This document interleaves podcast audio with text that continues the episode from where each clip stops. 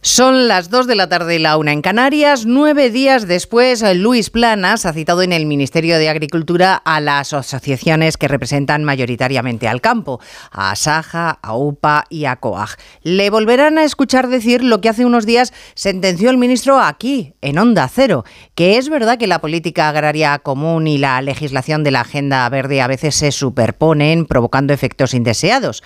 Desde luego, reconocer el problema ya es un avance notorio, pero la pregunta es, eh, ¿por qué si tan claro tenía el diagnóstico el ministro ha tardado tantos días en reunirse con los agricultores? Si Planas hubiera tomado la iniciativa mucho antes, nos hubiéramos evitado cortes de carreteras, incidentes, enfrentamientos y los manifestantes unas cuantas noches al raso. Onda Cero. Noticias Mediodía. Elena Gijón. Buenas tardes. Hace 24 horas que una columna de tractores salió de la provincia de Badajoz en dirección a Madrid. El objetivo era confluir con los agricultores que hoy, mientras sus compañeros se reúnen en el Ministerio con planas, se manifiestan en las puertas. Ya saben que la batuta la lleva Europa, pero a juicio de los agricultores eso no exime de responsabilidad al Gobierno. A manifestar ese hartazgo y a decirle al Ministerio que hay que cambiar. Entendemos que la política agraria nacional se decide aquí en este ministerio, que este ministerio es el que negocia en Bruselas y que por lo tanto donde tenemos que venir es aquí, hay que canalizar el hartazgo del sector agrario español. Alfonso Rueda, candidato popular a las elecciones gallegas, reprocha al Partido Socialista que desprecie el voto de los mayores y ayer el ministro Óscar Puente calificó de geriátrico al aire libre a los votantes del PP en Castilla y León.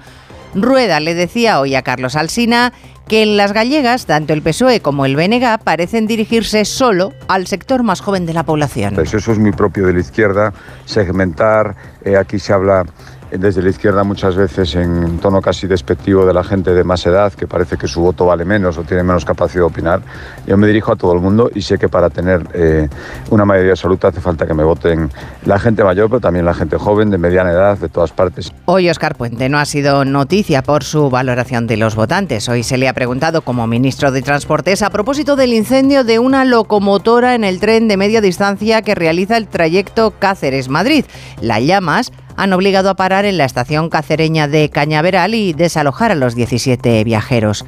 Lo normal, que dice el ministro, porque no se renueva el material. A ver, son incidencias normales. Eh, a veces se incendia un tren. Yo muchas veces lo explico, ¿no? Tengan en cuenta que el material rodante ferroviario de nuestro país es un material que no se renueva, en el caso de las cercanías, desde 2008. No hay un solo tren posterior al año 2008 en la red ferroviaria española. Y en el caso de trenes de media y larga distancia y alta velocidad, no hay un tren nuevo desde el año 2010. Lo normal, a veces se incendia un tren. Hay más noticias de la actualidad de la mañana que repasamos en titulares con María Hernández y Paloma de Prada crecimiento previsto en España este año y el que viene en el 1,7 y el 2% gracias al tirón del turismo. Las nuevas proyecciones macroeconómicas de la Comisión recortan en cambio la estimación en la eurozona lastrada por la contracción de Alemania. El INE confirma el repunte de la inflación y el IPC sube en enero el 3,4% por el encarecimiento de la electricidad. Rompe con la tendencia a la baja de los últimos meses y está en el nivel más alto desde octubre.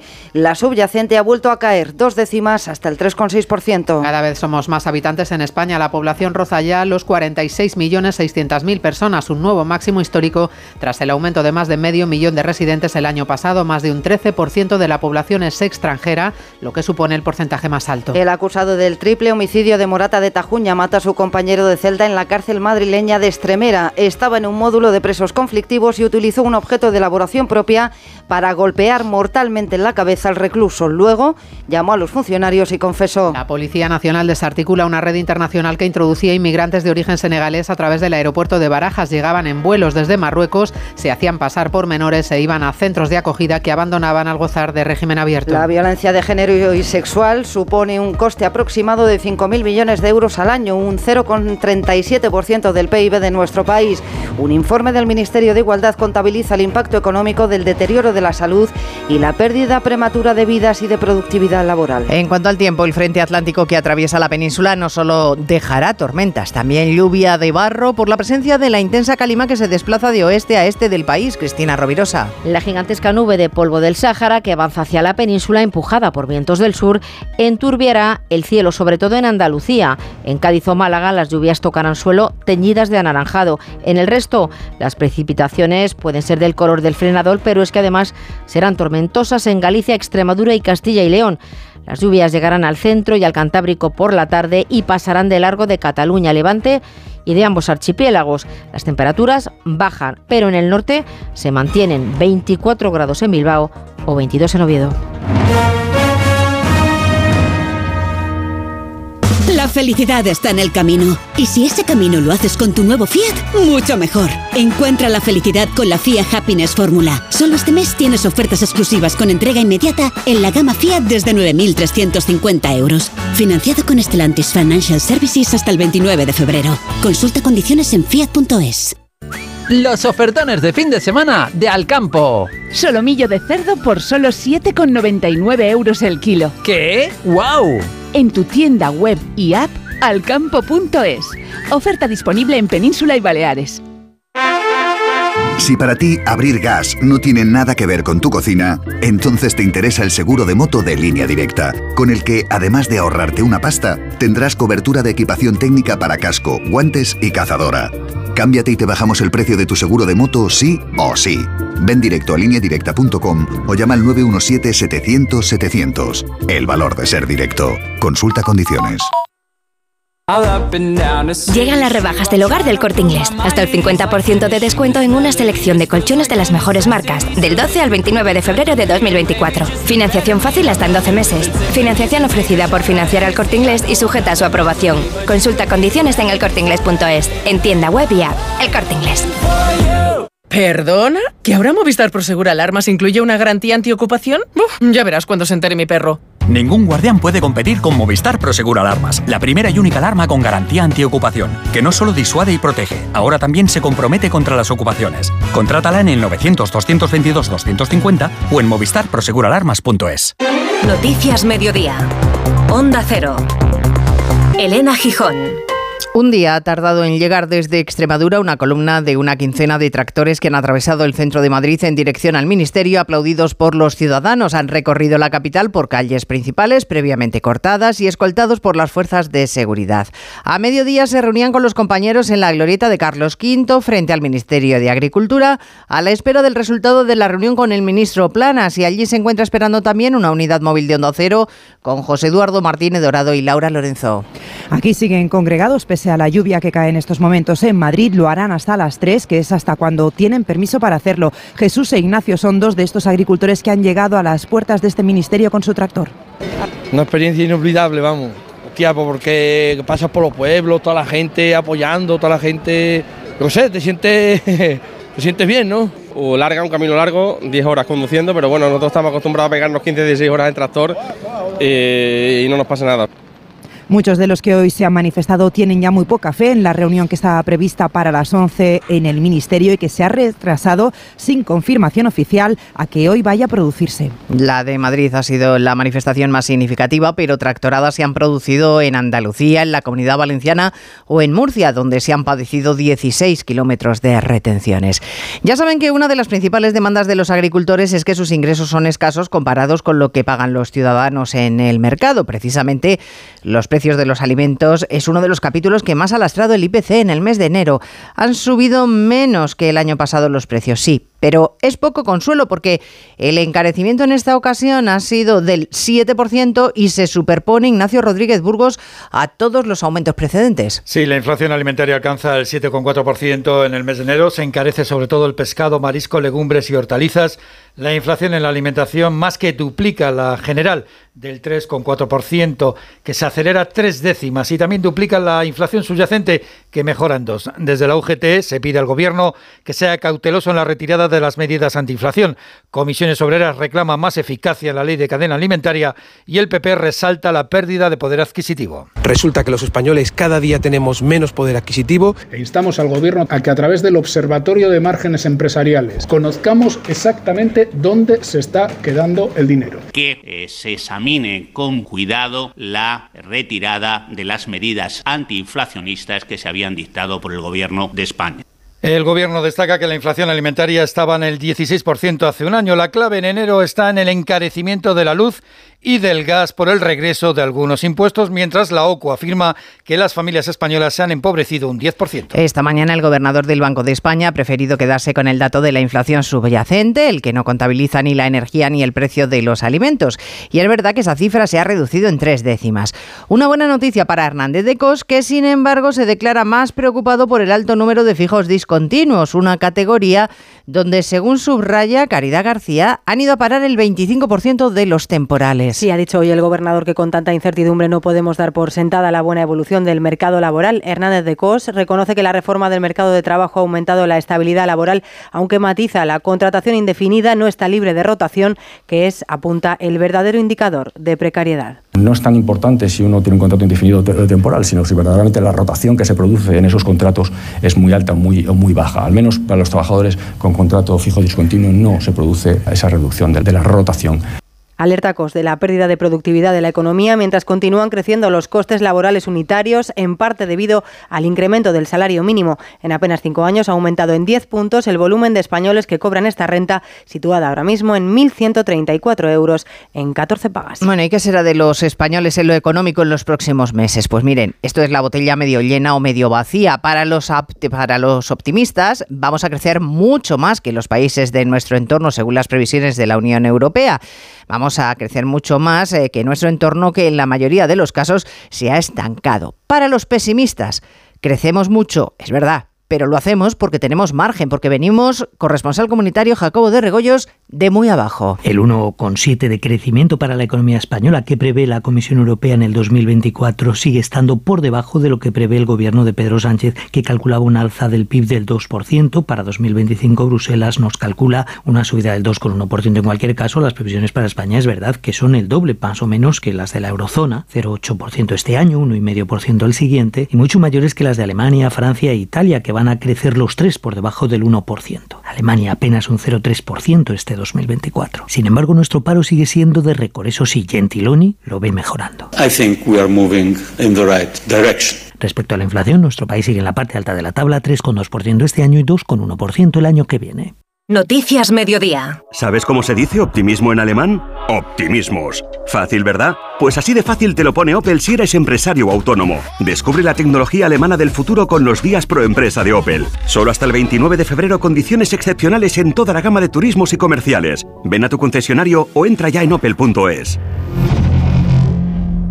Quiero explorar sin importarme cuando volver el exterior quiero formar parte de él. Vale, bichito, nos vamos a Disneyland París. Reserva durante Semana Mágica en Halcón Viajes. Precio de referencia 144 euros por persona y noche en el Disney Hotel Cheyenne, con entradas incluidas. Plazas limitadas, consulta condiciones. Ven a Disneyland París con Halcón Viajes volando con Iberia. Halcón Viajes, sabemos de viajeros. La palabra ladrón puede significar dos cosas. Clavija donde poder conectar tu coche eléctrico o persona que roba el cable de tu coche eléctrico. Ahora el seguro de coche eléctrico e híbrido enchufable de línea directa también significa dos cosas. Que además de ahorrarte una pasta, también te cubre el cable de recarga en caso de robo. Cámbiate y te bajamos el precio de tu seguro de coche sí o sí. Ven directo a lineadirecta.com o llama al 917-700-700. El valor de ser directo. Consulta condiciones. Carla, al viaje de Tokio al final no va el director. ¿Te interesa? Diez días, reuniones, cenas, karaoke, un spa. En la vida lo importante es saber aprovechar las oportunidades. Hay coches que solo pasan una vez. Tu Citroën C3 desde 13.200 euros financiando y con entrega inmediata. Solo por esta vez y solo este mes. Citroën. Condiciones en citroen.es. Elecciones en Galicia. Noticias Mediodía. Últimas horas de campaña en las que los candidatos tratan de echar el resto. Hoy se desplazan a Galicia Pedro Sánchez, Yolanda Díaz o Isabel Díaz Ayuso. Las encuestas cada vez son más ajustadas y la diferencia entre que ganen unos u otros puede estar en un puñado de votos. Redacción en Galicia, Ángeles San Luis. Sí, estamos en el sprint final, en más de uno, con Carlos Alsina, el candidato del PP. Alfonso Rueda ha dicho que ve más movilización que nunca en torno a los populares. Está convencido de que la polémica amnistía e indultos no le va a pasar factura. Y claro, es que el objetivo es muy complicado, aspirar a una mayoría absoluta, yo nunca lo he ocultado, eso es lo que necesitamos para gobernar. Siempre da lugar, sobre todo los últimos días, cuando ya no se están publicando encuestas, cuando hay muchas especulaciones, cuando se acerca el día de la verdad, eh, parece que todo es más complicado, pero sinceramente yo creo que hemos hecho una buena campaña. En efecto, la presidenta de la Comunidad de Madrid, Isabel Díaz Ayuso, acompañará a Rueda esta tarde en Vigo. El presidente del Gobierno, Pedro Sánchez, estará en A Coruña. El socialista Gómez Besteiro, por cierto, no tira la toalla. A xente cando elixa vai elexir ese cambio seguro e solvente que representa o Partido Socialista. Eu estou absolutamente confiado. Confiado en que va a estar por encima de Ana Pontón. Ayer Besteiro y la nacionalista Pontón en el cara a cara de televisión española, con ausencia de rueda, mostraron buena sintonía para reeditar un bipartito. Y en efecto, por aquí, Sumar cuenta con Yolanda Díaz, Podemos con Yone Belarra, Vox con Santiago Abascal, sprint final. Noticias Mediodía. Galicia decide. Bueno, pues ya han visto, decía Rueda, que ni amnistía ni indulto desde el Partido Popular porque no sería bueno para Galicia. Muy al contrario de la política seguida por Yolanda Díaz, por ejemplo, que esta mañana en una entrevista con la agencia EFE ha subrayado que ella habla mucho con Puigdemont. Y para terminar el relato de la amnistía de la mañana, la Generalitat nos ha dado la pista de la solución que se puede estar barajando en el gobierno, que tendría encima de la mesa Pedro Sánchez. La pista nos la daba el consejero de Derechos Sociales de la Generalitat, Carlos Campuzano. Però aquesta llei, el text que té ara, resol el. El texto que tiene ahora esta ley ayuda a gran parte de la gente que ha estado sometida a la represión. Y por otro lado, sabemos que si hay personas que finalmente no quedan incluidas con la amnistía, los mecanismos de los indultos existen y el gobierno español está abierto a resolver por la vía de los indultos estas situaciones. A, a resoldre per la via també dels indults si convé aquestes, aquestes situacions. Así que lo que no sea amnistiado será indultado porque el gobierno está abierto a ello según Campuzano. Esta mañana en la sexta con Ferreras Oriol Junqueras se ha quejado de que Junts haya puesto, los de Puigdemont, tantas trabas a la tramitación de esta ley de amnistía. Con el texto que existe, si no se toca la ley de amnistía, ¿cubre a todos? Sí, por supuesto. Y por esto se ha redactado de este modo, para cubrir a todo el mundo. Yo creo que la ley es robusta y debemos uh, intentar que lo siga siendo. ¿Qué piensa, por tanto, el líder de Esquerra Republicana de Cataluña del no de Junts per Cataluña, del no de que, Puigdemont? Que es un error uh, manifiesto, es un error porque deja sin proteger a unas 1.500 personas que lo que merecen es ser protegidas ante un, una persecución que es injusta. Esta es la versión de Esquerra, como han escuchado, Campuzano lo que opina es que lo que no sea indultado será amnistiado o al revés, lo que no sea amnistiado será indultado. Al final, todos libres. Bueno, seis días han pasado del asesinato de dos guardias civiles en Barbate y pocos o ningún movimiento ha hecho el Ministerio de Interior para dar respuesta a la demanda de más medios humanos y materiales. El Gobierno y en particular el ministro Marlasca se jacta de dar cifras de lo que se han incrementado las plantillas de las fuerzas de seguridad del Estado. Puede que se hayan incrementado, pero la realidad, según las asociaciones de guardias civiles, es que en Andalucía ahora mismo, Arancha Martín, hay un déficit al menos de 2.000 agentes. Ese es el requerimiento que hacen desde las asociaciones de guardias civiles, a pesar de que el Ministerio insiste en señalar que desde 2018 solo para el campo de Gibraltar se han destinado cerca de 40 millones de euros al aumento de las plantillas policiales y a los refuerzos operativos. Pero los que allí trabajan denuncian que, de hecho, los escasos medios materiales con que cuentan se convierten en menos aún por esa falta de personal. La patrullera de altura Río Guadiana, por ejemplo, está inoperativa, pero porque hay cuatro vacantes de mecánicos marineros que no consiguen cubrir. Y es que las condiciones de vida sin compensaciones son tan duras que los guardias no se quedan, como explica el portavoz de Jucil. En la zona del campo de Gibraltar cada año se renueva la plantilla de la Guardia Civil un 40%, porque nadie quiere estar destinado allí y buscan otros destinos pues más, más normales, más cómodos. La situación no es mejor en la Policía Nacional, denuncian los sindicatos. Si de ejemplos hablamos, señalan, valga el de la unidad de drones, que en realidad cuenta con solo dos personas para toda la provincia de Cádiz. Con mejor resultado y afortunadamente sin víctimas, se ha desarrollado una operación conjunta de la Agencia Tributaria, la Guardia Civil y la Policía Nacional al sur de Canarias. Se ha interceptado una narcolancha que llevaba a bordo más de 4.000 kilos de cocaína. Hay cuatro detenidos. Y desarticulada también una red internacional que introducía a través de barajas inmigrantes senegaleses solicitantes de asilo. Llegaban en vuelos procedentes de Marruecos y se hacían pasar por menores. Así iban directamente a centros de acogida en Madrid que luego abandonaban Ismael Terriza al gozar del régimen abierto. Sí, la operación ha terminado con 12 detenidos, incluido el cabecilla de la red. El primer paso era viajar de Senegal a Casablanca, donde compraban pasajes destino Sudamérica, pero con escala en Madrid. Una vez aquí se dirigían a la policía manifestando carecer de documentación, ser menores y originarios de países en conflicto. No tenían pasaporte porque lo rompían durante el vuelo. En esos casos el protocolo indica que han de ser conducidos hasta los centros de primera acogida de la Comunidad de Madrid. Al estar en régimen abierto salían inmediatamente, eran recogidos por miembros de la red y trasladados previo pago a estaciones de autobuses, aeropuertos o directamente a Francia, Alemania o Bélgica. Este sistema era similar al que ha provocado la crisis en Barajas, con las salas de espera de peticionarios de asilo desbordadas, y que a partir del lunes será más complicado de viciar, puesto que los senegaleses deberán tener visado de tránsito para hacer escala en Madrid.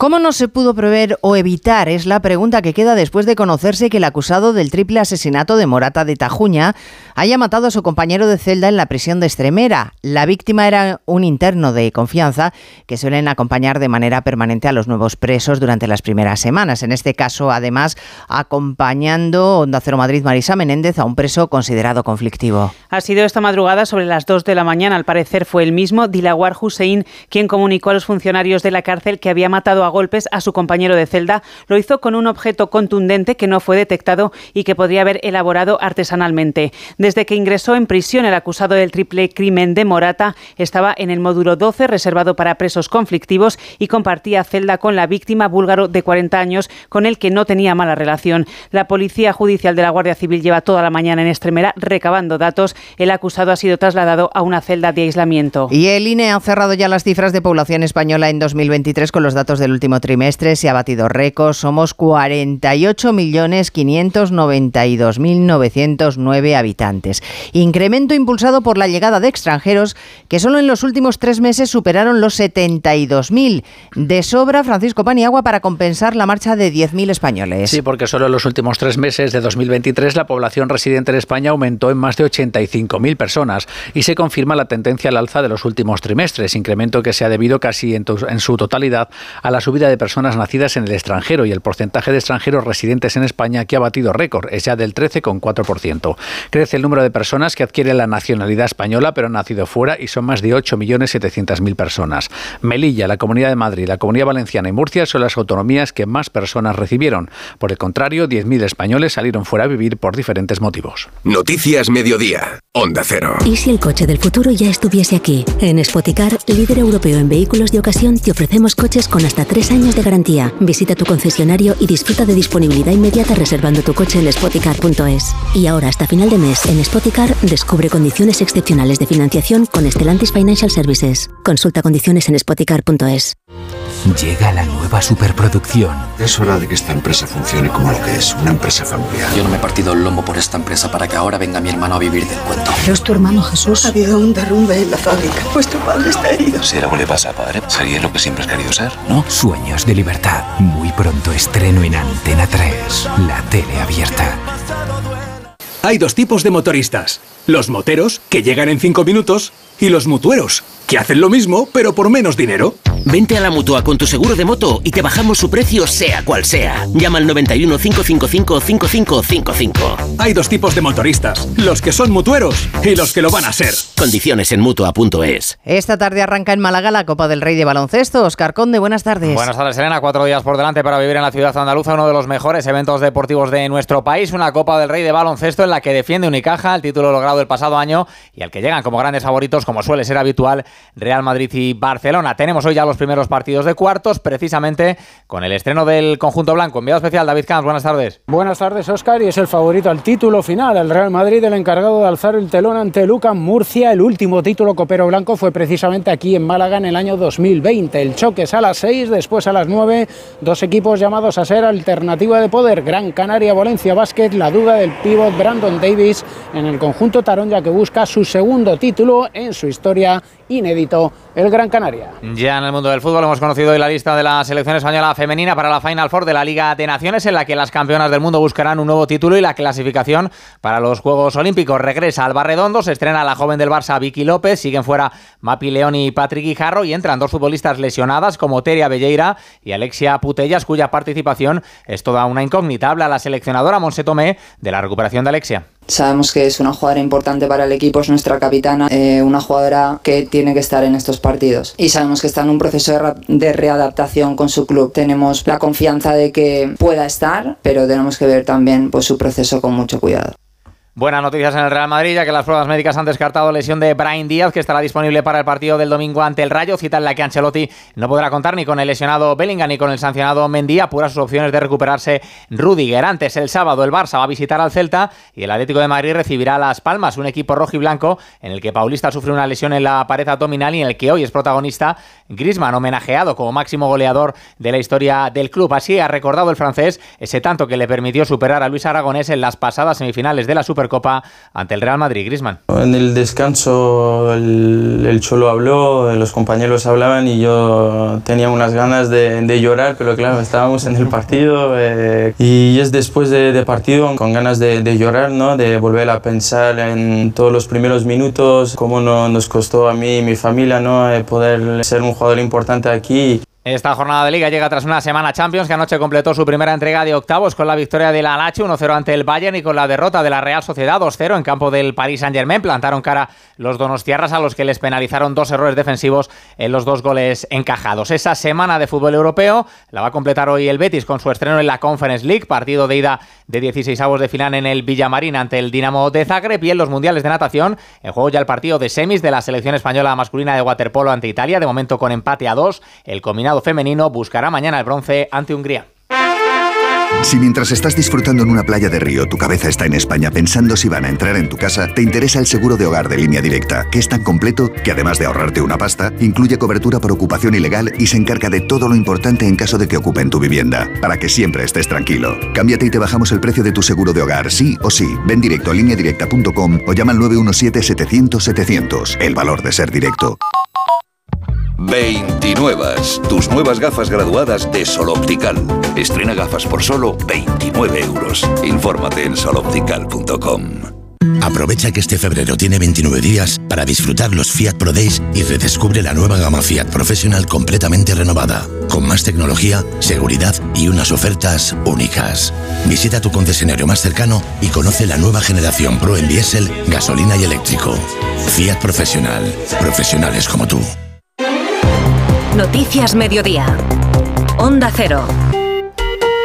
5.000 millones de euros al año es el impacto económico de las violencias de género y sexual, más allá de los intangibles daños emocionales, cifras que recoge un informe elaborado por el Ministerio de Igualdad teniendo en cuenta los costes en el ámbito laboral, productivo, sanitario y legal, Jessica de Jesús. El estudio recoge además de esos costes tangibles todos aquellos intangibles que se originan por el dolor y el sufrimiento y por la pérdida prematura de vidas que provocan estas violencias. Los casi 5.000 millones de euros de impacto suponen el 0,37% del PIB español y unos 104 euros por persona, una cifra que, como expone Carmen Martínez, delegada del Gobierno contra la violencia de género, pagamos todos de relieve de manera incuestionable el elevado coste económico que tiene el impacto de las violencias contra las mujeres. Y este precio lo pagamos la sociedad, toda la sociedad. Disponer de esta información contribuye, por tanto, aseguran desde Igualdad a concienciar sobre el enorme alcance que tienen la violencia de género y la violencia sexual contra las mujeres. 15 de febrero, Día Internacional del Cáncer Infantil. Mil casos al año se detectan en nuestro país, pero afortunadamente con una alta tasa de superación. Y qué mejor manera de visualizar que se puede salir con el ejemplo de Matías. Ha pasado Belén Gómez del Pino de una sala de paliativos a estar rozando la curación. Y al que la vida le inunda por fin los ojos, Matías tiene siete años y casi todos los ha pasado en un hospital desde que a los diez meses le detectaran una leucemia aguda. Pasó por un trasplante de médula, por múltiples recaídas, algunas tan graves que le llevaron a la unidad de paliativos, hasta que en su vida apareció una terapia avanzada de ingeniería genética que cabe en una jeringuilla de 1,8 centilitros. Y la sorpresa fue que en 28 días desapareció completamente la enfermedad y además durante el tratamiento ha estado fenomenal. Entonces creemos que es un claro ejemplo de cómo la investigación pues, puede salvar vidas. Es su médico, Antonio Pérez, oncólogo infantil de la unidad CRIS contra el cáncer del Hospital La Paz. Matías vive y tiene la fuerza suficiente como para afrontar un nuevo trasplante de médula que le va a hacer su hermana en unos días. Y en su familia, Elena, hablan ya de futuro.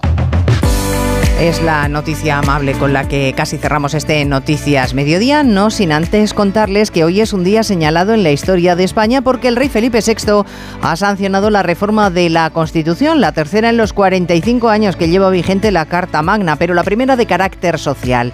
Ha firmado la reforma del artículo 49 con la que se sustituye la palabra disminuido por la expresión persona con discapacidad, un cambio por el que se ha peleado durante 20 años. En la realización técnica ha estado Dani Solís y en la producción Cristina Rovirosa. Gracias señores por estar ahí. Muy buenas tardes. En Onda Cero, Noticias Mediodía, con Elena Gijón.